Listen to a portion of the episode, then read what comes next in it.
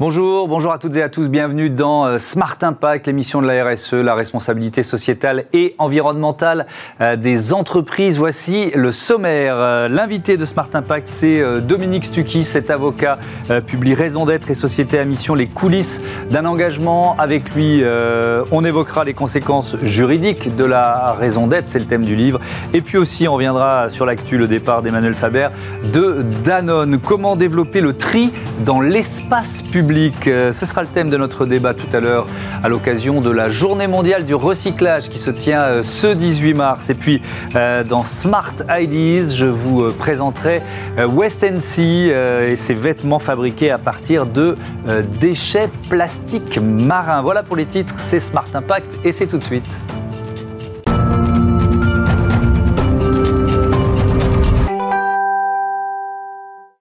Raison d'être et société à mission, les coulisses d'un engagement. C'est le titre du livre de mon invité Dominique Stucky. Bonjour. Bonjour. Bienvenue, vous êtes euh, avocat associé au sein du euh, cabinet Cornet Vincent Ségurel. On va évidemment détailler les thèmes de, euh, de votre livre, ce regard de juriste sur le, le mouvement des, des raisons d'être. Mais d'abord, l'actualité, l'éviction d'Emmanuel Faber, le patron de Danone, l'apôtre du rôle sociétal des entreprises. Il avait fait de Danone la première grande société cotée à devenir, à revendiquer ce statut d'entreprise à mission. Est-ce que vous diriez qu'il a été rattrapé par la réalité économique?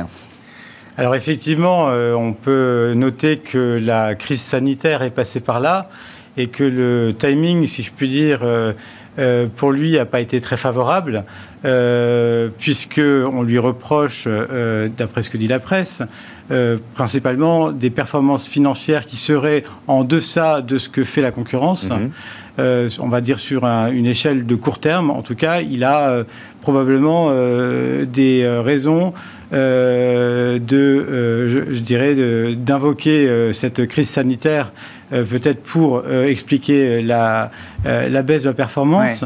Ensuite, tout dépend comment on la calcule, cette performance. Car, bien entendu, si on regarde des métriques, on va dire classiques, peut-être que les concurrents que sont Nestlé ou d'autres ont un avantage aujourd'hui, mais peut-être que le calcul devrait se focaliser sur des, euh, d'autres types de critères, comme par exemple une marge décarbonée, comme euh, parfois euh, les personnes de Danone le soulignent. Oui, mais, alors certains chez Danone, évidemment, tous les actionnaires n'étaient pas, étaient pas sur la même ligne, mais il n'empêche qu'il a fini par, par être évincé. Est-ce que vous diriez que c'est aussi une question de, effectivement, de, temps, de temps long et d'impatience, c'est-à-dire qu'il y a le temps long qui, qui, que suppose la transformation énergétique, la transformation écologique, le passage par la raison d'être, puis la société à mission. Et puis, il y a euh, l'impatience des actionnaires qui veulent du résultat.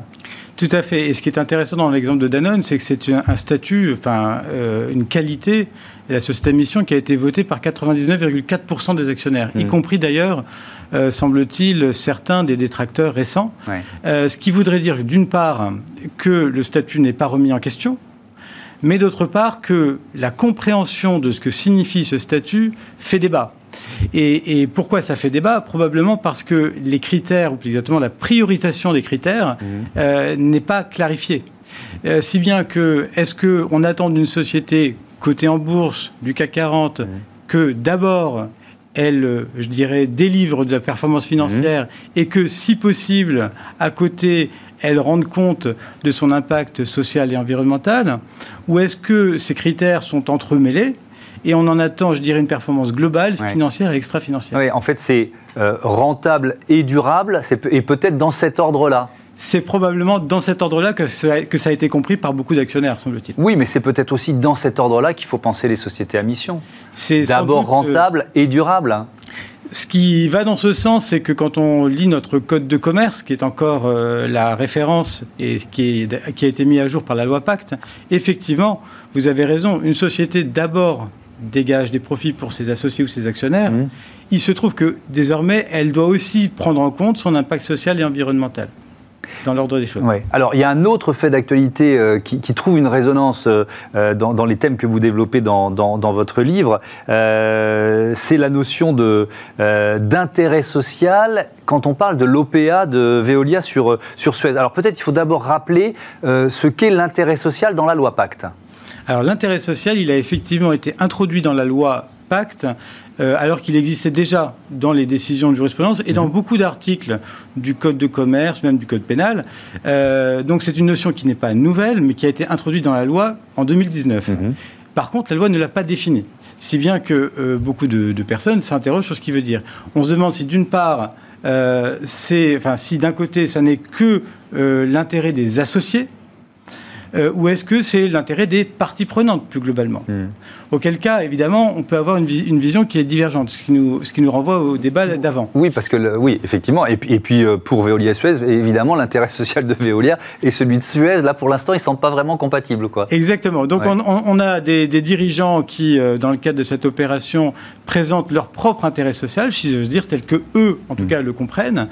Et euh, finalement, une des questions qui se pose, c'est est-ce que l'opération est-ce que l'OPA euh, est conforme euh, à l'intérêt social, par exemple, de Suez, euh, contrairement à ce que prétend son, dirigeant Et si oui, si elle est contraire à cet intérêt social, mhm. est-ce qu'elle pourra avoir valablement lieu? Oui, mais alors c'est ça. Est-ce que la loi Pacte. Alors vous dites que la définition, elle est, elle, est floue. On pourrait discuter d'ailleurs de la façon dont. De, la rédaction de la loi Pacte et des zones de, flou. Mais, mais bon, euh, est-ce que euh, Suez peut s'appuyer sur la loi Pacte et la définition de l'intérêt social pour contrer l'OPA Est-ce que ça peut être un argument pour contrer l'OPA alors, juridiquement, euh, on verra si les, tribunaux sont saisis de cette question. Mais s'ils le sont, ils vont effectivement avoir une difficulté qui va être de savoir euh, si, d'une part, ce qu'est l'intérêt social, vous l'avez dit, euh, mhm. la loi est, vague, elle ne donne pas la réponse, donc ce sera à eux, euh, si j'ose dire, de la faire ressortir, et d'autre part, quand bien même cet intérêt social serait défini et serait contraire, enfin, et l'OPA serait contraire à l'intérêt social, est-ce que néanmoins ça empêche les actionnaires d'apporter leur titre mhm. à l'offre? Or, l'apport des titres à une offre publique d'achat, c'est une décision individuelle. C'est-à-dire que ce ne sera pas une, assemblée générale qui va se réunir, mais ce sera chaque actionnaire qui décidera en son âme et conscience s'il veut ou non hmm. euh, réaliser cette opération. Si bien que finalement la question de l'intérêt social ne se posera pas vraiment. Euh, dans votre livre, donc c'est un ouvrage collectif hein, qui est coédité par Entreprise et Progrès d'ailleurs, vous analysez les, les, conséquences juridiques de la, de la raison d'être. Donc c'est aussi un engagement juridique. C'est peut-être le, message le plus important que vous voulez faire passer. Oui, et c'est d'ailleurs la raison de la rédaction de cet ouvrage, car il y a beaucoup d'ouvrages de très bonne qualité qui ont été euh, écrits euh, sur la raison d'être ou mhm. sur les sociétés à mission. on a voulu prendre un angle différent en rappelant que c'est un, engagement juridique d'adopter une raison d'être dans ses statuts, mhm. c'est un engagement juridique d'adopter une mission dans ses statuts, et que, en tant que tel, euh, cet exercice nécessite aussi le regard du juriste. Ça ne veut pas dire qu'il ne faut pas, évidemment, euh, euh, envisager la chose sous l'angle managérial, sous mhm. l'angle de la communication, qui sont bien entendu des dimensions importantes. Et ce qu'on a voulu faire ressortir dans cet ouvrage, c'est que euh, il y a une réflexion à deux niveaux. Une réflexion au niveau de la rédaction des statuts. Est-ce qu'il faut qu'ils soient précis? Est-ce qu'il faut qu'ils soient larges euh, Notre sentiment est qu'il faut qu'ils soient résilients, qui passent les crises, mhm. typiquement qui passent aussi des crises de gouvernance, comme on vient de le voir sur Danone, qui continuent après, après ces, euh, après ces événements-là. Et la deuxième, le deuxième angle, le deuxième niveau de réflexion, c'est la mise en œuvre. Parce que si vous, si vous adoptez des statuts, euh, quelle que soit la rédaction, on va vous juger euh, en réalité sur les moyens que vous allez mettre en place, sur les mesures de performance. On en a parlé tout à l'heure, les indicateurs, c'est un élément clé. Mhm. Et euh, si vous avez mis les procédures, les moyens, les indicateurs qui permettent de les mesurer, alors on peut envisager les choses sur le long terme et probablement qu'à l'avenir, les dirigeants seront jugés là-dessus. Hmm. Et alors, ce qui importe, c'est évidemment, le, on, a commencé à en parler, mais c'est l'évaluation, la classification des, engagements, la façon dont on les, les, évalue même dans le bilan d'une euh, d'une entreprise. Euh, L'Europe est en train d'avancer sur cette question avec ce qu'on appelle la taxonomie européenne. C'est une, effectivement une classification. Euh, ces règles communes, ça peut changer quoi, d'après vous? Alors ça permettra d'une comparaison, parce que ce qui est particulièrement difficile sur ces notions extra-financières, mhm. c'est que les référentiels euh, s'opposent les uns aux autres. Je dirais chaque société de gestion, si on prend ces acteurs euh, de l'investissement, a ses propres normes. Euh, les référentiels ne sont pas comparable non seulement d'une société de gestion à l'autre, mais également d'un émetteur à l'autre. Pourquoi? Parce que tout simplement, ils ne sont pas sur les mêmes secteurs d'activité, ils n'ont pas les mêmes tailles, ils n'ont pas les mêmes enjeux, ils n'ont pas non plus les mêmes horizons. Et dès lors, effectivement, comparer euh, ce qui n'est pas comparable rend, euh, je dirais, la tâche très très compliquée pour les investisseurs et même pour les dirigeants. Si bien que, en réalité, ce que vous venez d'indiquer, euh, ces deux textes, il y a taxonomie et puis il y a une directive, un règlement qui vient d'entrer en vigueur aussi qui s'appelle SFDR, qui est entré en vigueur officiellement même au mois de mars, mhm. qui, qui, dont l'application s'échelonnera dans le temps. Euh, ces euh, textes européens vont nous donner un peu des guides pour arriver à mieux, euh, je dirais, jauger la performance extra-financière des, des, émetteurs. Et du coup, les sociétés de gestion devront elles-mêmes en rendre compte à leurs propres investisseurs. Merci, merci Dominique Suti. je rappelle le titre de cet ouvrage, Raison d'être et société à mission, les coulisses d'un engagement, coédité donc par entreprise et progrès. Tout de suite, c'est notre débat, le tri dans l'espace public. Retrouvez le débat de Smart Impact avec Veolia.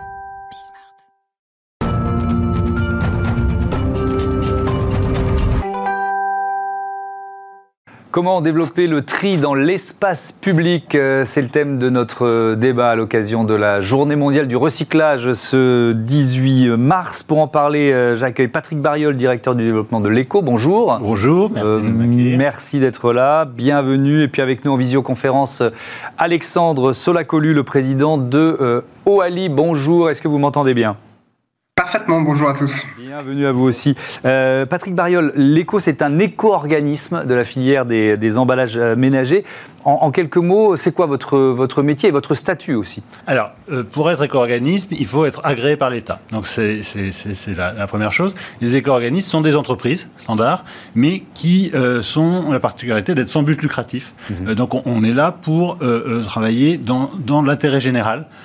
et donc, et on pense qu'il est sain qu'il y ait une concurrence qui s'établisse en France. Oui, parce que vous venez de démarrer, vous êtes concurrent du, euh, de Citeo qui existe depuis, euh, depuis longtemps. Depuis près de 30 ans, et c'est un monopole, euh, c'est un monopole. et Citeo fait 800 millions d'euros de, de, chiffre d'affaires, mhm. gère seul la filière emballage, et on pense qu'il est sain que, qu'il y ait une, qu'on donne le choix aux producteurs. Mhm. Il y a certains pays européens comme l'Allemagne où il y a 10 éco-organismes c'est peut-être trop. C'est bien qu'en France, il y en ait au moins deux. Au moins deux. Alors, euh, OALI, vous allez aussi nous, nous présenter euh, euh OALI, Alexandre Solacolu. C'est euh, c'est une application qui permet de mieux consommer, mais aussi de mieux gérer ses déchets, c'est ça? Oui, en fait, on a une vision euh, plateforme et on essaie d'avoir une approche intégrée sur euh, l'usager pour euh, répondre à ces enjeux autour des déchets. Et donc, c'est moins produire de déchets et mieux les gérer quand on, quand on en produit. Et, et en fait, nous, on est une start-up qui est en phase d'accélération. et notre objectif, c'est vraiment de donner les moyens aux individus de réduire l'impact de leur mode de consommation sur l'environnement. Et on verra que vous avez aussi des solutions euh, euh, pour les, collectivités, ce qui nous intéresse peut-être un peu plus aujourd'hui, puisqu'on est dans le tri dans l'espace public, collectivités et, et entreprises. Euh, je, vais donner un chiffre pour commencer, Patrick Bariol, que j'ai trouvé sur le, site de l'ECO. Objectif de la France d'ici 2022, 75% de recyclage des, des emballages. On en est où aujourd'hui? Alors, on en est juste à 70%. Il faut savoir que les, 75%, c'est un objectif que la France s'est donné. Alors, c'est pas l'objectif de l'éco ou de Citeo, hmm. c'est l'objectif de la France, c'est donné ça depuis plus de 10 ans. Euh, et on est toujours en dessous, on, est juste à, 70%. Donc, il reste, euh, il reste une année et quelques pour, pour atteindre l'objectif des, 75%. C'est ça, et puis il faut le dépasser. Il faut euh, oui, déjà un objectif sur les bouteilles, sur les bouteilles de boissons d'aller à horizon 2029 à 90%. Donc, donc, donc la, France souhaite vraiment se donner des moyens. Alors on se pose la question du tri dans l'espace public. Quelle est sa, place aujourd'hui Si on compare le tri dans l'espace public au, tri euh, à domicile, est-ce que vous diriez qu'il y, y, a une marge de progression qui est vraiment importante? Alors énorme. Euh, énorme, et si on compare par rapport à des pays européens, euh, on n'est on est, on est, pas très bon en France. Mmh. c'est déjà pas très simple à domicile de savoir comment trier, même si la poubelle jaune c'est quelque chose qui fonctionne quand même assez bien, même si elle n'est pas jaune partout en France encore, même si on peut pas tout mettre encore dans la poubelle jaune en fonction mmh. des, territoires. Mais, mais ce qu'il faut, c'est que ce geste de tri qu'on fait à domicile, on puisse le faire partout. Euh, euh, et que ce soit aussi simple de faire ça au bureau, mhm. euh, dans l'espace public, dans les transports. et, ça, c'est pas encore en place. et donc, ça, dépend quoi de, des investissements des communes, des collectivités locales en, général? Alors, les collectivités locales sont, sont évidemment doivent être aidées. mhm. et il faut qu'il y ait une volonté politique pour, pour développer ça. mais il y a tout ce qui s'appelle le hors foyer, les lieux publics. Alors malheureusement, on peut pas y aller en ce moment, mhm. mais beaucoup, mais, mais, les salles de spectacle, les, partout où on doit, on consomme des produits emballés et on doit jeter les emballages, il faut que ce soit simple et très simple pour, pour le consommateur. Alexandre Solacolu, OALI, c'est aussi un outil à destination des collectivités? Oui, en fait, nous, on, va essayer d'amener des, solutions euh, pour euh, optimiser en fait les ressources des collectivités en matière de traitement des déchets. C'est-à-dire qu'on va révéler euh, les points, ce que nous on appelle les points d'intérêt. Alors, c'est les points pour collecter les déchets, notamment les déchets recyclables, mais c'est aussi les points pour éviter de produire de l'emballage, parce que cet enjeu, cette ambition qui a été posée par la loi économie circulaire, qui, porte assez mal son nom parce qu'elle donne l'impression qu'il faut justement créer des boucles, mais dans la loi, il est aussi fixé donc des objectifs, comme le rappelait Patrick Bariol d'atteindre 90% du taux de collecte, mais aussi de réduire de 50% les emballages, notamment sur, sur, les bouteilles. Et c'est bien la réunion de ces deux objectifs-là qui va nous permettre d'avoir, on va dire, une performance écologique sur les territoires et donc pour les collectivités qui soit à la hauteur de, de ces ambitions. Donc nous, on va, on va, on va révéler ces deux ressources-là, celle de la collecte et celle euh, de l'évitement du, déchet. Et notamment, par exemple, si on reste sur la bouteille en plastique, c'est comment on peut sur un territoire se passer de la bouteille en plastique parce que sur les endroits publics, euh, bah en fait c'est ça qui est, le, véritable enjeu, c'est d'utiliser sa gourde notamment. Euh, mais les, deux, les, deux enjeux se, se, croisent et effectivement ce que rappelait Patrick, euh, nous on va essayer par exemple d'avoir une approche standardisée de l'information parce que sur les territoires ça varie tout le temps. Et même si on, va comment dire, même si les territoires s'organisent pour, enfin et même la France entière s'organise pour standardiser les consignes de tri, on va voir qu'en fonction du contexte, même sur un territoire donné, bah, il va y avoir des variations. Par exemple, on va au stade, parce que je l'ai vu euh, encore quand les stades étaient ouverts, mais au stade de France, on va mettre un système de collecte euh, qui n'est pas exactement le même que chez, les, que, chez soi. Et donc, ça crée des distorsions de perception et, ça, perd, ça perd en performance aussi de, collecte. Pour bien comprendre, euh, Alexandre Solacolu, ça veut dire que votre application, votre plateforme, elle, elle, elle permet de, de diriger, de gérer cette, euh, cette gestion des déchets d'une façon plus, plus fine, plus harmonisée, c'est ça? Exactement. En fait, ce que, ce que nous, l'ambition qu'on a, c'est de standardiser l'information en matière de déchets sur tout le territoire français en y apportant le contexte local à chaque fois. Et donc du côté des collectivités, en fait, c'est d'avoir un outil le plus simple possible pour informer euh, son, usager. Et donc en fait, on va être une plateforme au service de la collectivité pour améliorer la performance écologique de la gestion euh, des déchets. Euh, Patrick Barriol, euh, chez l'ECO, vous, vous, accompagnez aussi les collectivités avec euh, quel type de quel type d'action? Alors notre premier objectif, c'est de réunir des producteurs volontaires pour pour un peu changer les choses dans cette dans cette filière. Et évidemment, c'est ensuite s'occuper de toute la chaîne, donc les collectivités, les recycleurs, mmh. et, et, promouvoir les bonnes idées, les nouvelles idées. On a notre conseil d'administration des nouvelles startups, des startups qui, qui veulent repenser vraiment le, la, la, façon d'appréhender les, les les emballages. Euh, il y a des nouvelles directions aussi euh, à prendre qui sont euh, de la consigne, par exemple. La loi AGEC a donné le droit, le pouvoir en 2023 au, gouvernement de décider mhm. de lancer la consigne et de créer un incentive supplémentaire pour que euh, pour mieux trier, mieux recycler les, produits. une récente étude de l'ADEME dit que l'objet, le fameux objectif de 90%, si on ne met pas en place la consigne, ça va être très, ça va être très tendu. Euh, euh, donc tous ces nouveaux, tous ces nouveaux sujets, mhm. la France est enfin, ce sont des nouveaux sujets à développer. Euh, donc même si on est tout petit, ben, on va apporter euh, notre pierre à l'édifice. Mais ça veut dire quoi? Ça veut dire des infrastructures à, construire, à mettre en place Oui, cette filière qui est financière, aujourd'hui les éco-organismes collectent de l'argent et reversent tout aux collectivités. Mhm. Cette filière devient de plus en plus opérationnelle, ce qui justifie le fait qu'il n'y ait pas une façon de, penser, mhm. une façon de faire les choses, mais d'être agile pour collecter plus, trier mieux et donc mieux recycler. Si, si euh, on essaye de, dégager des, solutions, euh, ce que disait Alexandre Solacoli est intéressant sur le, effectivement, même, même pour la poubelle jaune, hein, en fonction des villes, d'abord elle va, elle va pas avoir la même couleur, et puis on va pas mettre exactement les mêmes choses en fonction des villes. C'est vrai aussi euh, les, poubelles qui sont dans la rue.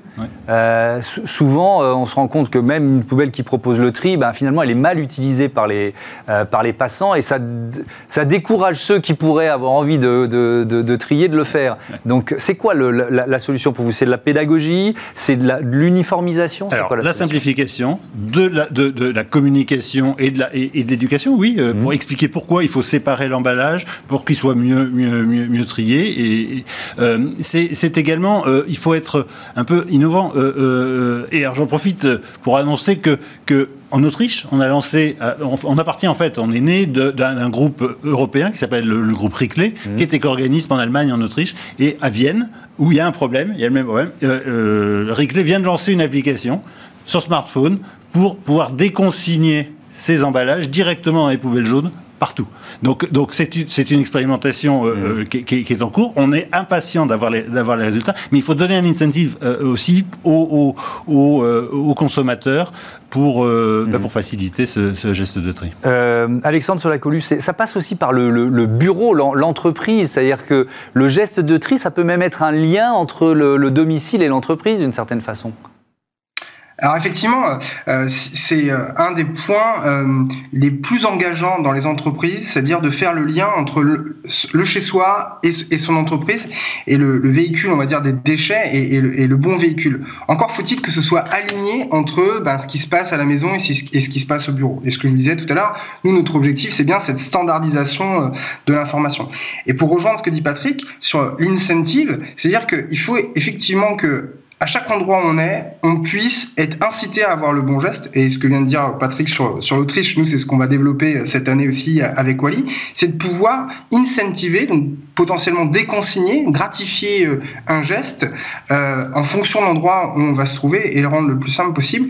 Et effectivement, la, le volet prescripteur des entreprises devient de plus en plus fort. Ça veut dire que euh, on peut s'appuyer sur les entreprises pour stimuler le geste de ses propres collaborateurs, mais aussi de faire de ses collaborateurs les ambassadeurs sur le reste du territoire des bons comportements.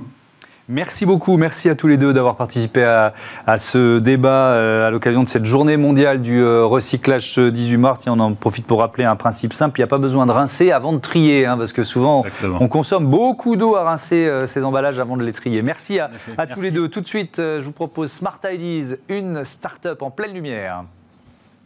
Smart Ideas avec BNP Paribas. Découvrez des entreprises à impact positif.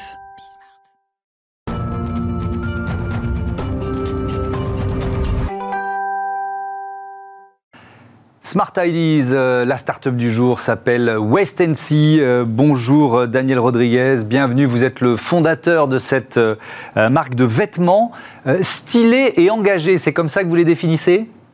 Bonjour, oui, tout à fait. C'est comme ça qu'on se définit, stylé et engagé. Quand et pourquoi vous avez créé West NC Alors West NC, on l'a créé pendant le premier confinement. Euh, moi, je, comme tout le monde, on s'est retrouvé euh, coincé euh, à la maison. Donc, du coup, on a réfléchi et on s'est dit qu'est-ce qu'on qu'est-ce qu'on pouvait faire? Donc, moi, ça fait 20 ans que je travaille dans la mode. Donc, ben, je me suis dit pourquoi pas créer une marque? mais évidemment, créer une marque, pas que. L'idée, c'était aussi de créer une marque qui ait du sens. Donc, pour nous, il y avait un message qu'on voulait faire passer à travers cette marque et euh, ce message fort de la sauvegarde des océans. Voilà, donc aujourd'hui, euh, pour, euh, pour créer cette marque, on a utilisé une matière un peu particulière. en fait, cette matière, elle est réalisée à partir de déchets qui sont récoltés dans les fonds marins. Alors oui, vous allez, vous allez nous expliquer ça. Effectivement, les, t-shirts, les sweatshirts, que, celui que vous portez par exemple, ils, sont, ils sont fabriqué avec un tissu euh, pas comme les autres. Comment déjà, moi j'ai du mal à imaginer comment une bouteille plastique peut devenir un fil. Expliquez-moi ça. Alors déjà, euh, la première étape c'est la récolte. Donc euh, c'est la société Sequal Initiative qui est basée en Espagne avec qui on collabore, qui récolte en fait les déchets dans les fonds marins grâce à des bateaux de pêche qu'ils affrètent. Euh, tous ces déchets en fait sont triés, sont conservés uniquement les plastiques. Donc les plastiques sont lavés, ils sont broyés, fondus, puis étirés sous forme de fibre. Et cette fibre, on l'associe à du coton bio, et euh, c'est ce qui nous permet derrière de réaliser des t-shirts et des, euh, et des suites.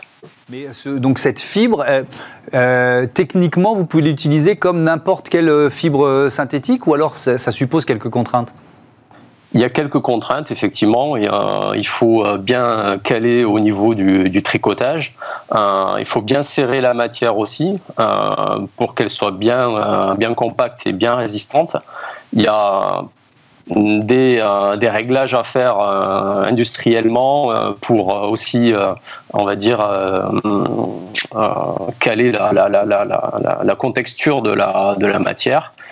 Et on a aussi, c'est une matière qui est un petit peu plus fragile qu'une autre, donc forcément, bah, il y a des temps d'arrêt de machine qui sont un petit peu plus longs que pour créer un textile quelconque. Donc techniquement, il y a, il y a de la mise au point et euh, donc euh, on a eu, euh, on est passé par pas mal de mises au point effectivement. Il y a eu pas mal de mises au point et de recherches et, développement autour de, de, ces, vêtements. Mais alors, si vous dites que la matière est un tout petit peu plus fragile, est-ce que ça veut dire que vos vêtements sont moins durables? Parce que à quoi ça sert d'être de, dans cette démarche si, si les t-shirts durent moins longtemps? Vous voyez ce que je veux dire? Bien sûr, tout à fait. Alors, pas du tout. Euh, bien au contraire, nos t-shirts et nos suites euh, sont euh, tout à fait durables. ils sont, comme je vous ai dit, en fait, nous, on a, on a utilisé un tricotage qui est très serré, très dense. Donc, ce qui permet en fait que les fibres soient bien liées les unes entre elles. D'autant plus que la matière elle-même, le coton bio avec le polyester recyclé, avec ce plastique recyclé, euh, et un retordu euh, à très forte, euh, avec beaucoup de tours, si vous voulez, ce qui permet que cette matière ne se, ne se fragilise pas dans le, dans le textile. Donc, ce qui fait qu'en fait, nos suites et nos t-shirts, par exemple, aujourd'hui, bon, on en a déjà commercialisé, on a de très bons retours de la part de nos clients. vous pouvez les laver plusieurs fois, ils bougeront pas. On a aussi fait une teinture à cœur de la fibre euh, contrairement à ce qui peut se faire sur de la teinture normale ou euh, qui va être fait en fait en plongée en vêtements. Nous, on fait pas de la teinture plongée en vêtements, on fait de la teinture sur rouleau, donc ce qui permet en fait à la fibre d'être bien euh, bien teinte à cœur et donc de ne pas se délaver. Donc on a une résistance aussi des retraits au lavage puisque la matière elle est elle aussi très serrée, donc ce qui évite tout type de retrait. Donc l'idée c'est vraiment d'avoir créé un vêtement qui dure dans le temps.